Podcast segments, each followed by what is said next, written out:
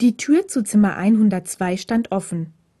Auf einem der beiden Betten, die fast das gesamte Zimmer ausfüllten, lümmelte bäuchlings ein Junge mit blond gefärbtem kurzem Haar in Trainingshose und blätterte in einem Magazin herum. Als er Takeda bemerkte, sprang er sofort auf. Aki Takeda? fragte er mit breitem Grinsen im Gesicht und kam, um Takeda seine Tasche abzunehmen. Willkommen im angesagtesten Wohnheimblock der Seiko Gakuen. Was aber natürlich jeder Block von sich behauptet.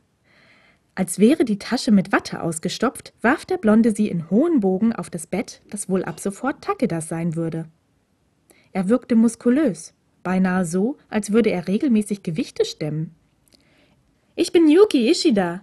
Schön, dass du auch schon kommst. Ich dachte, ich muss den ganzen Tag hier rumliegen und verpasse das ganze Training. Training? fragte Takeda verwirrt, was Ishida nur noch ein breiteres Grinsen ins Gesicht schrieb. Ich bin im Athletikclub. Besser gesagt, ich bin der Athletikclub. Der Vorsitzende sozusagen. Ohne mich kriegen die Schlappschwänze da unten ja nichts auf die Reihe. Ishida machte eine kurze Atempause, die er gleichzeitig nutzte, um Takedas überraschten Gesichtsausdruck zu prüfen, ehe er fortfuhr Du brauchst gar nicht so zu gucken. Das ist immerhin mein letztes Jahr hier. Wenn man es bis dahin nicht mindestens zum Klassensprecher geschafft hat, ist das echt ein Witz. Hast du dir schon überlegt, in welchen Club du eintreten willst? Bist ja ein bisschen schmächtig, was? Naja, aber was nicht ist, kann ja noch werden. Takeda brauchte einige Sekunden, um die vielen neuen Informationen zu verarbeiten, ehe er antwortete: Muss man in einen Club eintreten? Machst du Witze? Ishida war offensichtlich ehrlich verblüfft. Was willst du denn hier sonst den ganzen Tag machen? Wir sind eine Jungenschule, hier gibt's keine Mädchen. Schon vergessen? Takeda hielt einen Moment lang inne und runzelte die Stirn. Schließlich kam er zu dem Schluss, dass ein Club vielleicht gar keine so schlechte Gelegenheit war, um neue Freunde zu finden. Oder alte Freunde wiederzufinden. Mm, in welchem Club ist denn Rio Hirakawa? fragte er wie beiläufig. Für einen kurzen Augenblick schien Ishida verdutzt. Dann brach er ein schallendes Gelächter aus. Sei froh, dass du ausgerechnet mich das fragst, Mann, sonst gibt's noch gleich am ersten Tag Gerüchte. Hirakawa ist im Kendo-Club eine richtige Ikone. An den kommst du sowieso nicht ran. Aber Kendo? Hm, wieso nicht? Dann bist du wenigstens nicht im Athletikclub. Du ziehst bestimmt den Schnitt runter. Äh, nichts für ungut, Mann.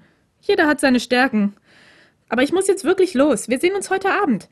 Da gibt's da eine ganz besondere Überraschung, alles klar? Was denn für eine Überraschung? Wenn ich dir das jetzt sagen würde, wäre es ja keine Überraschung mehr. Also dann. Und damit flog Ishida förmlich aus der Tür und war nur wenige Liedschläge später auf dem Gang verschwunden. Takeda fragte sich einen Augenblick lang, wie es ihm bloß gelang, sich bei einem solchen Tempo immer noch so elegant zu bewegen, ehe er die Tür schloss und seinen Blick durch sein neues Zimmer schweifen ließ. Ishida schien kein schlechter Kerl zu sein. Humor hatte er jedenfalls. Außerdem glaubte Takeda, dass er noch einiges von ihm würde lernen können. Kein schlechter Zimmergenosse für einen Neuling wie ihn. Langsam ließ Takeda sich auf sein neues Bett sinken, zog seine Tasche zu sich heran und begann, die wenigen Habseligkeiten, die er mitgebracht hatte, auszupacken. Den meisten Platz nahmen die neuen Schuluniformen ein. Nicht mehr blau wie auf der Mittelschule, sondern dunkelgrün. Ein Anzug mit farblich abgestimmter Krawatte, Während Takeda mit dem Daumen über dem Saum einer der Ärmel strich, fragte er sich, wie es sich wohl anfühlen würde, eine dieser Uniformen zu tragen. Wie es sein würde, ein Teil dieser Schule zu sein. Ein Teil der Schule, an der Rio Hirakawa Wohnheimsprecher war. Noch ehe Takeda bewusst war, was er tat, hatte er sein T-Shirt über den Kopf gezogen und stattdessen das weiße Hemd der Schuluniform übergestreift, die Jeans gegen die grüne Stoffhose getauscht und die Krawatte gebunden. Als letztes schob er die Hände durch die Ärmel des Jacketts und schloss die drei silberfarbenen Knöpfe vor der Brust. Alles saß, als wäre es eigens für ihn gefertigt worden, wie eine zweite, angenehme Haut. Im Zimmer gab es keinen Spiegel, doch Takeda musste sich nicht erst ansehen, um zu wissen, wie ihn die neue Schuluniform verändert hatte.